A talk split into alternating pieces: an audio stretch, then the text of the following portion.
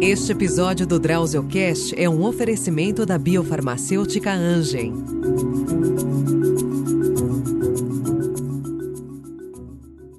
Olá, meus amigos. No DrauzioCast de hoje, nós vamos falar sobre um tipo de câncer raro, de difícil diagnóstico, em geral, o diagnóstico é feito tardiamente, é incurável, mieloma múltiplo.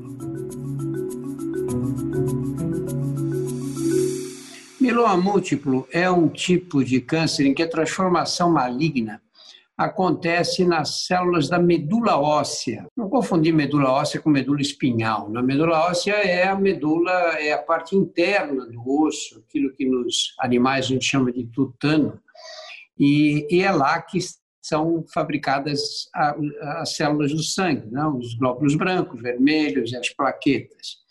E quando acontece uma transformação maligna numa dessas células, você pode ter um, um crescimento descontrolado e anormal. E no caso do mieloma múltiplo, isso acontece num tipo especial de glóbulo branco que nós chamamos de plasmócito. E o plasmócito é fundamental para a produção de anticorpos e, portanto, fundamental no combate às infecções. Né? Quando essas células estão alteradas, e se multiplicam sem controle, a doença acaba afetando todo o organismo. Né? E, especialmente, elas gostam de se alojar nos ossos e provocar também insuficiência renal. Como é um câncer raro, a gente calcula que ele acometa mais ou menos sete pessoas em cada 100 mil habitantes, é, é importante a gente saber e estar atento à, à, à existência desse tipo de doença e dos sinais persistentes que, que ela pode provocar. Em geral, esses sinais são de dores ósseas, o que dificulta o diagnóstico, né? porque dor pelo corpo muita gente tem, só que essas dores costumam acontecer em pontos determinados, não só ou em mais de um ponto do esqueleto. E, além disso, costuma surgir anemia, um cansaço exagerado e uma tendência a adquirir infecções, algumas das quais até graves. Para falar um pouco mais sobre mieloma e a gente discutir as possibilidades de tratamento, o quadro clínico uh, e a trajetória que o paciente faz, desde as primeiras queixas até o diagnóstico, nós vamos conversar com o Dr. Edivan Cruzoé. O Dr. Edivan é médico, hematologista da Rede DOR Oncologia e do Hospital Universitário da Universidade Federal da Bahia. Seja bem-vindo, Edivan. Edivan, muitos pacientes confundem mieloma com leucemia. Vamos começar falando do básico mesmo, né? Diferença entre mieloma e leucemia. Vamos lá, então. Eu primeiro agradecer a vocês o convite de estar aqui hoje e partindo logo para essa resposta, é, na verdade, há uma confusão, sim, generalizada em relação aos cânceres de sangue, porque, logicamente, a mídia, no geral, chama atenção para as doenças das pessoas mais jovens. Então, um dado importante e significativo é que mieloma múltiplo acomete indivíduos geralmente acima dos 65 anos de idade. Então, ele representa a segunda neoplasia hematológica depois dos linfomas e, portanto, fica uma, talvez no meio, do caminho como uma doença importante do significado de epidemiologia a despeito da raridade, mas para os cânceres de sangue ele representa a segunda neoplasia de sangue, mais comum do que a leucemia, por exemplo. E leucemia diretamente é, nada mais é do que uma, um câncer de outra célula, ou de células primas do, do mieloma, por exemplo, mas que essas células geralmente vão para a periferia. Então elas inundam o nosso sangue periférico, a distribuição para todos os órgãos. E invariavelmente o mieloma múltiplo ele fica mais restrito à medula óssea é difícil saber essa, essa doença transformar-se em uma leucemia. Existem também, em raros casos, a leucemia dos plasmócitos, que é bem específica. Mas a diferença clássica é essa. E a leucemia, no geral, há uma falência medular catastrófica. A medula para de funcionar completamente porque essas células tumorais da leucemia elas dominam completamente a medula e saem para a periferia. Então, invariavelmente, o paciente vai ter realmente as plaquetas muito baixas, a hemoglobina muito baixa, e os leucócitos que normalmente funcionariam também muito baixos. Mieloma dá um reflexo apenas na anemia uh, e também pode, em raros casos, acontecer os leucócitos ficarem um pouco alterados também. Mas é mais comum só dar no mieloma, enquanto a leucemia realmente é uma baixa de todas as células do sangue. Os, os sintomas iniciais da doença, quais costumam ser? Como você já falou aqui, claramente de 80% a 90% dos pacientes com mieloma múltiplo vão desenvolver alguma dor óssea. Então, o diagnóstico é o que a gente mais observa, inclusive os médicos encaminhadores dessa doença para os hematologistas geralmente são os ortopedistas. No passado, nos anos 80, até os anos 80, era uma doença tratada muito por ortopedista, porque nós não tínhamos acesso a novos fármacos ou fármacos que funcionassem para essa doença. Então, ela ficava relegada até um tratamento muito mais ortopédico e de conforto. Então, 90% dos pacientes, eu diria isso, que tem acometimento ósseo, em torno de 60% dos indivíduos têm anemia, né? e aí os 20 a 25% dos pacientes têm uma hipercalcemia, que é uma alteração decorrente dessa destruição óssea, já que as células que, na verdade, absorvem o osso estão hiperestimuladas. Então, o mieloma múltiplo é uma célula, o plasmócito do mieloma, é uma célula muito uh, promíscua, digamos assim. Ela se relaciona com outras células da medula óssea, do osso, e acaba estimulando demais a absorção óssea, libera muito cálcio para o sangue. E a outra coisa é a insuficiência renal, já que é a célula que produz uma proteína, né, os anticorpos, então nosso sangue fica, nosso sangue, perdão, fica carregado com essa proteína e acaba intoxicando o rim também. Geralmente a hipercalcemia pode levar a insuficiência renal e aí vem um pulo do gato, quer dizer, muitos desses pacientes têm essas dores ósseas e por conta própria passam a utilizar anti-inflamatório, por exemplo, outros médicos dão anti-inflamatórios né, de forma indiscriminada, os indivíduos acabam evoluindo com insuficiência renal. Então, lembrar que medicações simples também podem ser catastróficas para todos nós e para esse tipo de paciente, principalmente, pode sim é, gerar uma insuficiência renal grave.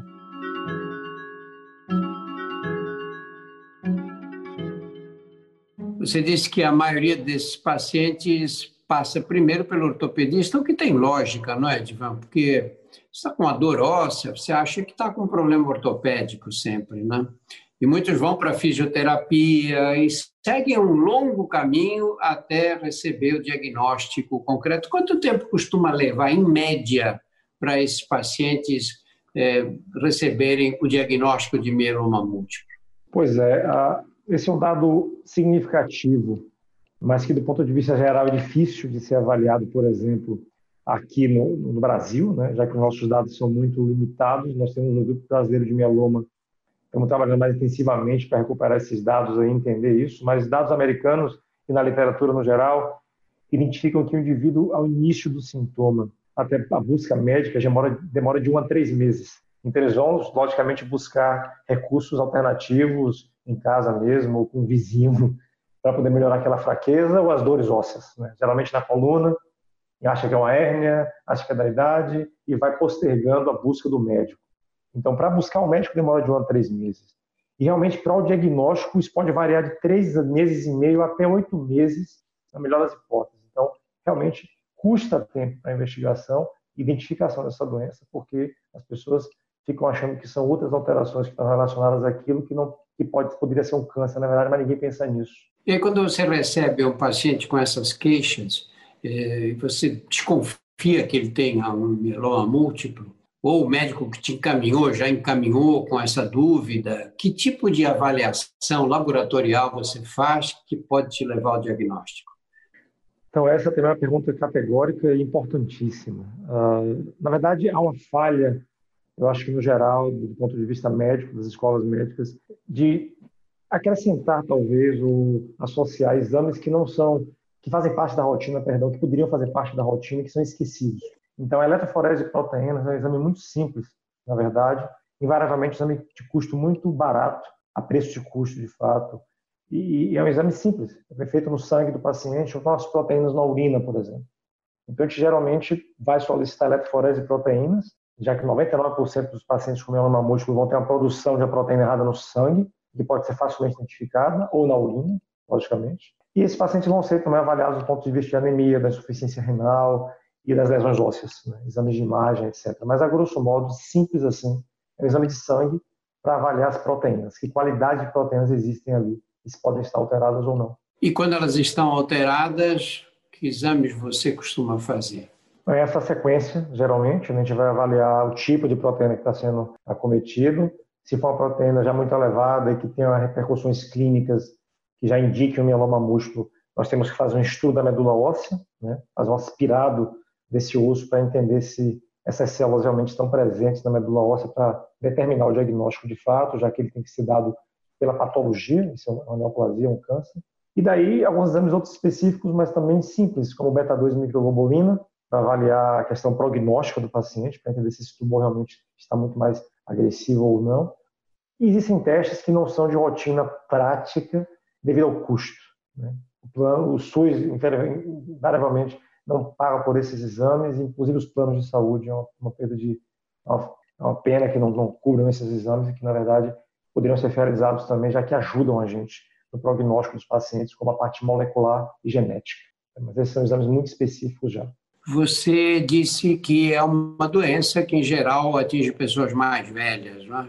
A idade é um fator de risco. E há outros fatores de risco, grupos que têm mais risco de desenvolver mieloma? Na verdade, os estudos epidemiológicos grandes de população, como os estudos do grupo da Suécia, da Inglaterra, eles, eles identificaram que tem indivíduos sim que podem desenvolver uma chance maior de mieloma múltiplo, como os indivíduos obesos, por exemplo, os indivíduos que trabalham com mineração, extração de carvão, indivíduos que foram expostos à radiação.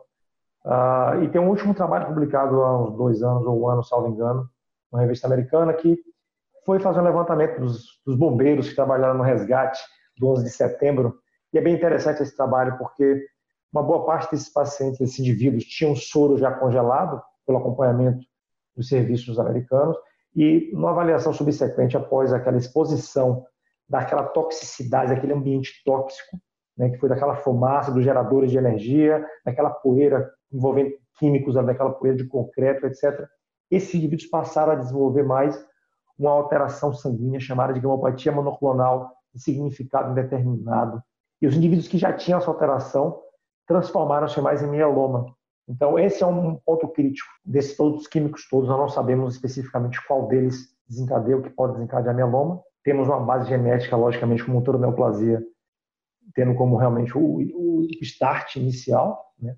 mas uh, essa, essa questão dessas exposições parecem estar relacionadas, mas infelizmente não temos alguma coisa específica que leve ao mieloma. Mas algo interessante é isso: ter uma proteína errada no sangue, o que acontece na população no geral em torno de 3 a 5% acima dos 50 anos de idade, chama-se gamopatia monoclonal de significado indeterminado. Aquele exame da eletroforese, que poderia ser feito na rotina, deveria ser feito na rotina, os geriatras pedem exames, mas a, medicina, no geral, prática clínica, não solicita, infelizmente. E esse é um exame fundamental, porque uma vez identificada essa proteína no sangue, esse paciente deve passar a ser acompanhado anualmente ou a cada ano e meio para entender se ele pode evoluir para o mieloma já que tem uma chance de 1% ao ano de virar um mieloma múltiplo. É raro, mas todo mieloma um dia foi essa situação, essa proteína errada no sangue. Então esse é outro grande fator realmente de que possivelmente os pacientes podem desenvolver mieloma múltiplo. Quando você faz uma eletroforese de proteínas, encontra essa proteína você chamou de errada, acho que é uma proteína estranha, quer dizer, em, em quantidade mais alta né? é, no sangue.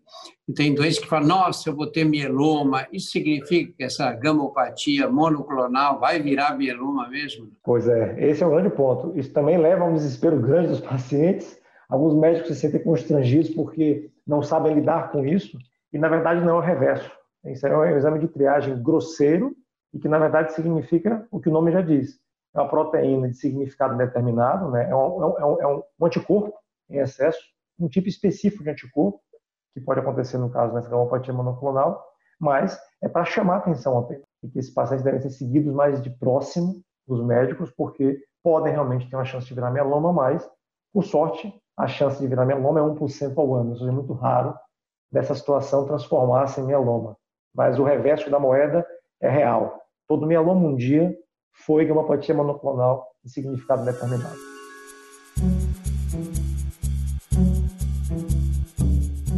O, eu comecei a tratar de doentes com câncer muitos anos atrás, uns 50 anos atrás. E naquela época nós éramos oncologistas gerais, né? Eu, por exemplo, não tratava, o único tipo de câncer que eu não tratava era leucemia, porque aí tinha que ser um hematologista mesmo, né? Mas o resto a gente tratava todos os casos. E os recursos eram muito, muito muito pequenos. Né? Você, para o mieloma, nós tínhamos duas drogas, basicamente. Uma era o melfalan, uma droga que a gente dava por boca, existe até hoje, vocês ainda usam em situações especiais, e a dexametasona. Essas eram as drogas que nós tínhamos e era com elas que a gente tratava os doentes. E muitas vezes eles iam bem durante bastante tempo até. Havia uns com, alguns com doença muito mais agressiva, que, que as respostas eram, eram muito efêmeras, né? muito pouco duradouras. É, como é que o panorama evoluiu de lá para cá, do Melfalan e dexametasona para hoje? É, nós temos realmente uma evolução fenomenal no mieloma. Eu diria que é esse tipo de câncer é o câncer que provavelmente teve a maior quantidade de drogas desenvolvidas e aprovadas no mundo nesses últimos cinco anos, porque não existia nada, de fato. Então, houve uma revolução significativa, assim, já nesse momento dos anos 90, com o uso do melfalano em altas doses venoso para realizar o transplante. Então, a gente fala facilmente, é o transplante de medula óssea. Na verdade, o termo técnico é quimioterapia em altas doses e resgate e transplante de suas próprias células autólogas. Ah, então, o melfalano já foi utilizado nesse momento, já repercutiu significativamente para a sobrevida global dos pacientes no momento do transplante. E de lá para cá, então, foi uma revolução fenomenal. Desde a talidomida... Explica como é feito o transplante de medula óssea no mieloma. Então, o transplante, na verdade, não são para todos os pacientes, logicamente, são os pacientes que têm uma condição clínica que permita fazê-lo, e se ele tiver essa condição clínica ainda no ano de 2020, é o ideal para esses pacientes, porque realmente a gente consegue matar, digamos, essa célula bem matada com esse melfalano em altas doses, com essa quimioterapia. E esses indivíduos, então, são selecionados baseados basicamente na condição clínica e para o SUS e para os planos de saúde no geral, pela questão da idade também, porque há um limite de idade aprovado para poder liberar esse, esse, esse, procedimento, que gira em torno de 70 anos, 45 anos no SUS. Ah, então, os pacientes são submetidos a uma quimioterapia antes do transplante, eles fazem a quimioterapia durante 4 a 6 meses, com medicações diversas, logicamente, já temos disponíveis, para que ele consiga realmente diminuir a quantidade de doença presente no sangue dele, na, na medula óssea, no caso, melhorar a condição clínica, o aspecto clínico, para que ele consiga ser submetido a essa quimioterapia em altas doses. Então, essas células tronco, que são as células próprias do paciente, são as células progenitoras, né, que dão origem a todas as células do sangue, elas são reservadas nesses indivíduos, são coletadas, digamos, né, é, através de estímulos, todo o sangue periférico. Então, para as pessoas terem a ilusão de que transplante é sempre tirar um pedaço de um órgão, nada disso. É um aspirado de sangue, realmente, de sangue periférico, que vai numa máquina que separa essas células especificamente. Elas são guardadas o período, e esses indivíduos então são internados, tomam uma quimioterapia mais alta, e é devolvida essas células para eles. Eles recuperam essa medula em torno de 20 dias, e recebem alta, e a medula volta a funcionar normal, já sabendo que gente conseguiu, tentou diminuir, na verdade, a quantidade de plasmócitos doentes. Isso é o transplante. Bom, e voltando para a terapêutica, então, houve uma evolução fenomenal. Nós temos várias classes medicamentosas, digamos assim, mieloma múltiplo, os imunomoduladores. O primeiro deles foi a talidomida, seguido de lenalidomida e pomalidomida. Os inibidores de proteasoma, nós temos o bortezomib, o cafezomib, o ixazomib. E os anticorpos monoclonais, né, que são as terapias agora revolucionárias como imunoterapias, que existiam para o linfoma e para outras doenças do sangue. No mieloma nós estávamos ainda aguardando apreensivamente, até que em 2015 houve a aprovação do primeiro deles, né, o anti-CD38, e de lá para cá já temos três anticorpos monoclonais aprovados no mieloma também, né, com distintos receptores, e nas combinações desses fármacos. Então, a gente está falando, na verdade, de distintas classes, de várias medicações dentro das classes, e as combinações que são possíveis entre elas. E não esqueçamos que o melfalan e o corticoide, como a dexametasona e a prednisona, continuam sendo utilizados a despeito de estarem no mercado né, há mais ou menos 60 anos. Especificamente, o melfalan começou a ser utilizado nos anos 60, 60, 61. Então, realmente, é um fármaco que continua sendo muito eficaz no mieloma múltiplo. Uh, e tem outros alquilantes, como a ciclofosfamida também mas uh, estamos evoluindo para medicações menos tóxicas, logicamente, que nós temos disponíveis hoje em dia. Olha, então, vamos imaginar assim um paciente hipotético que vem, você faz o diagnóstico de mieloma, você começa pela quimioterapia. Exato. Sempre. E aí vamos dizer que esse doente tem uma boa resposta à quimioterapia, que ele tenha um estado de saúde razoavelmente bom. Aí a indicação é o transplante de medula óssea. Aí o transplante vai ter uma duração que pode ser de quanto tempo, mais ou menos, a resposta? Dependendo da quimioterapia associada inicialmente, nós estamos com as melhores terapêuticas, por exemplo, a combinação de um inibidor de proteasoma como bortezomib, um imunomodulador como lenalidomide e dexametasona, associado com o transplante. Os estudos já publicados, já de vários grupos no mundo, demonstraram realmente uma mediana de sobrevida livre de progressão, ou seja, a doença ficar controlada até voltar, que a proteína volta a ser produzida, volta a ter atividade de doença, em torno de 50 meses até. Então, nós temos terapêuticas agora que, combinadas com o transplante, permitem que esses pacientes fiquem sem um novo tratamento por pelo menos 50 meses. Isso é algo muito significativo no mieloma múltiplo. Nós falávamos nos anos 90, nos, até os anos 2010, com a mediana de sobrevida geral em torno de 3 anos a 4 anos.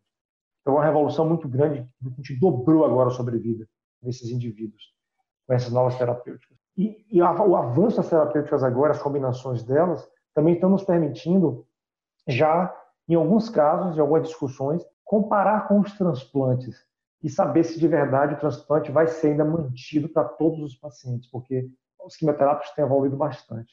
Então, tem pacientes que não precisam transplantar necessariamente e que as respostas são similares ou até melhores do que o transplante em algumas situações. Eu tenho, tenho visto, assim, à distância, porque não é minha área essa, não é?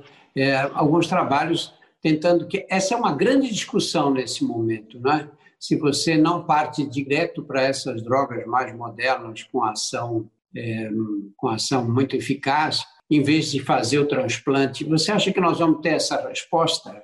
É, essa resposta está a caminho. Né? Nós temos o Congresso americano está começando já depois de amanhã agora com novos dados aí de novas combinações, etc.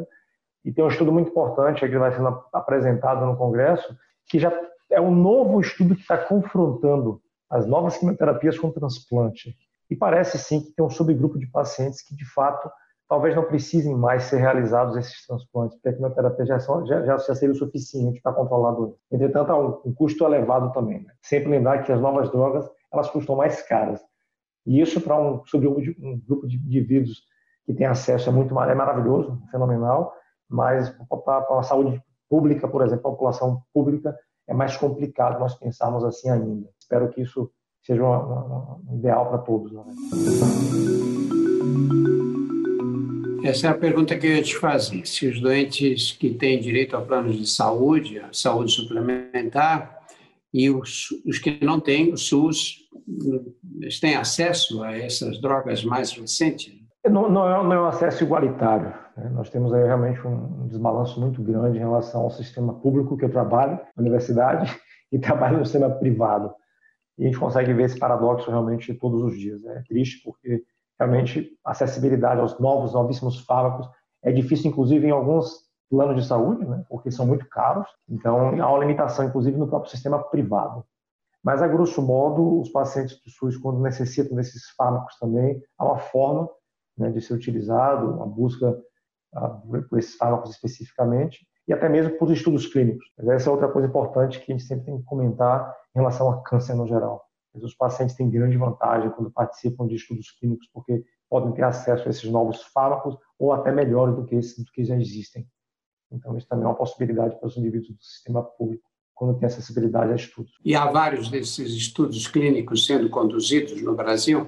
É, digamos, digamos sim que nós temos atualmente alguns centros no Brasil que estão conduzindo alguns trials, né, alguns estudos clínicos patrocinados pela indústria farmacêutica e não patrocinados, né, dos, dos próprios investigadores. Nós temos esses estudos aqui, por exemplo, temos esses estudos muito fortemente na região sudeste, na região sul do país. Né? O nome é Dr. Avani Guerreiro, Dr. Angela Marolino, tem várias pessoas que conduzem é, muitos desses trials, mas, a grosso modo, a acessibilidade ainda é limitada. Nós gostaríamos de ter mais acesso a esses estudos clínicos, porque é uma possibilidade realmente para os pacientes que não têm acesso a novas drogas. Divan, apesar desses todos esses avanços, né, que realmente foram sensacionais, não é? Porque você antes tinha uma expectativa de vida no mieloma que não chegava a dois anos, quando você não dispunha dessas drogas e não dispunha do transplante de medula óssea, né? E você hoje consegue que doentes vivam 10 anos, né? mais de uma década, né? É, mas a doença invariavelmente acaba recidivando por mais brilhante que tenha sido a resposta, um dia ela voltará. Você acha que nós chegaremos a ver isso?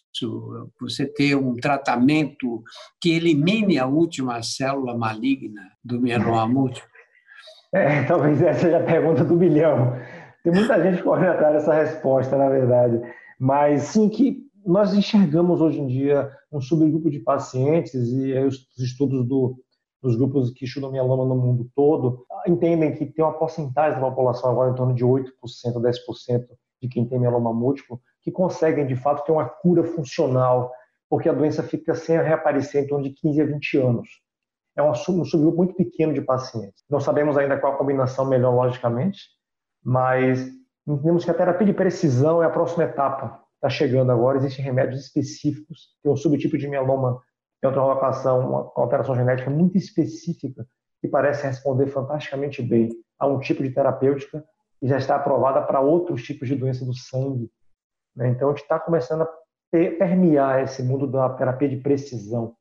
Eu acho que dentro de talvez cinco anos a gente vai ter uma resposta mais precisa sobre essa situação, porque realmente talvez tenham pacientes que respondam categoricamente muito bem a uma terapia mais específica e que debelem a doença por completo. E uma última pergunta, você quando tem uma, você acha que uma pessoa que recebeu o diagnóstico de mieloma múltiplo, é, ela conta com recursos hoje que permitirão que ela viva muitos anos com uma qualidade de vida próxima da que ela levava antes, pelo menos? É, esse é o fundamental, na verdade. Então, se a gente falar dessas novas terapias também, de falar tudo novo, tudo maravilhoso, mas será que os eventos adversos permitem que esses pacientes sejam tratados por muito tempo e que sigam muito bem? Sim, essa é uma grande resposta. Quer dizer, a doença óssea, por exemplo, nós temos medicações novas hoje em dia que permitem realmente uma estabilização grande dessa, desse acometimento ósseo dos pacientes com mieloma. As quimioterapias, sim, tem algum grau de toxicidade, mas hoje em dia são muito, muito realmente manejáveis e os indivíduos voltam, recuperam o seu status clínico e passam a, a voltar a uma vida normal, praticamente uma rotina normal. Então, sim, que os recursos hoje em dia são grandes, os pacientes realmente têm passado a, a ter uma rotina de vida muito, muito próxima ou que está igual ao que eles tenderiam a ter se não tivesse a doença. Edivan, muito obrigado. Foi ótimo. Aprendi bastante aqui nessa conversa nossa. Muito obrigado. Eu que agradeço a vocês aí. Tá? Até mais. Este episódio do DrauzioCast foi um oferecimento da biofarmacêutica Angen.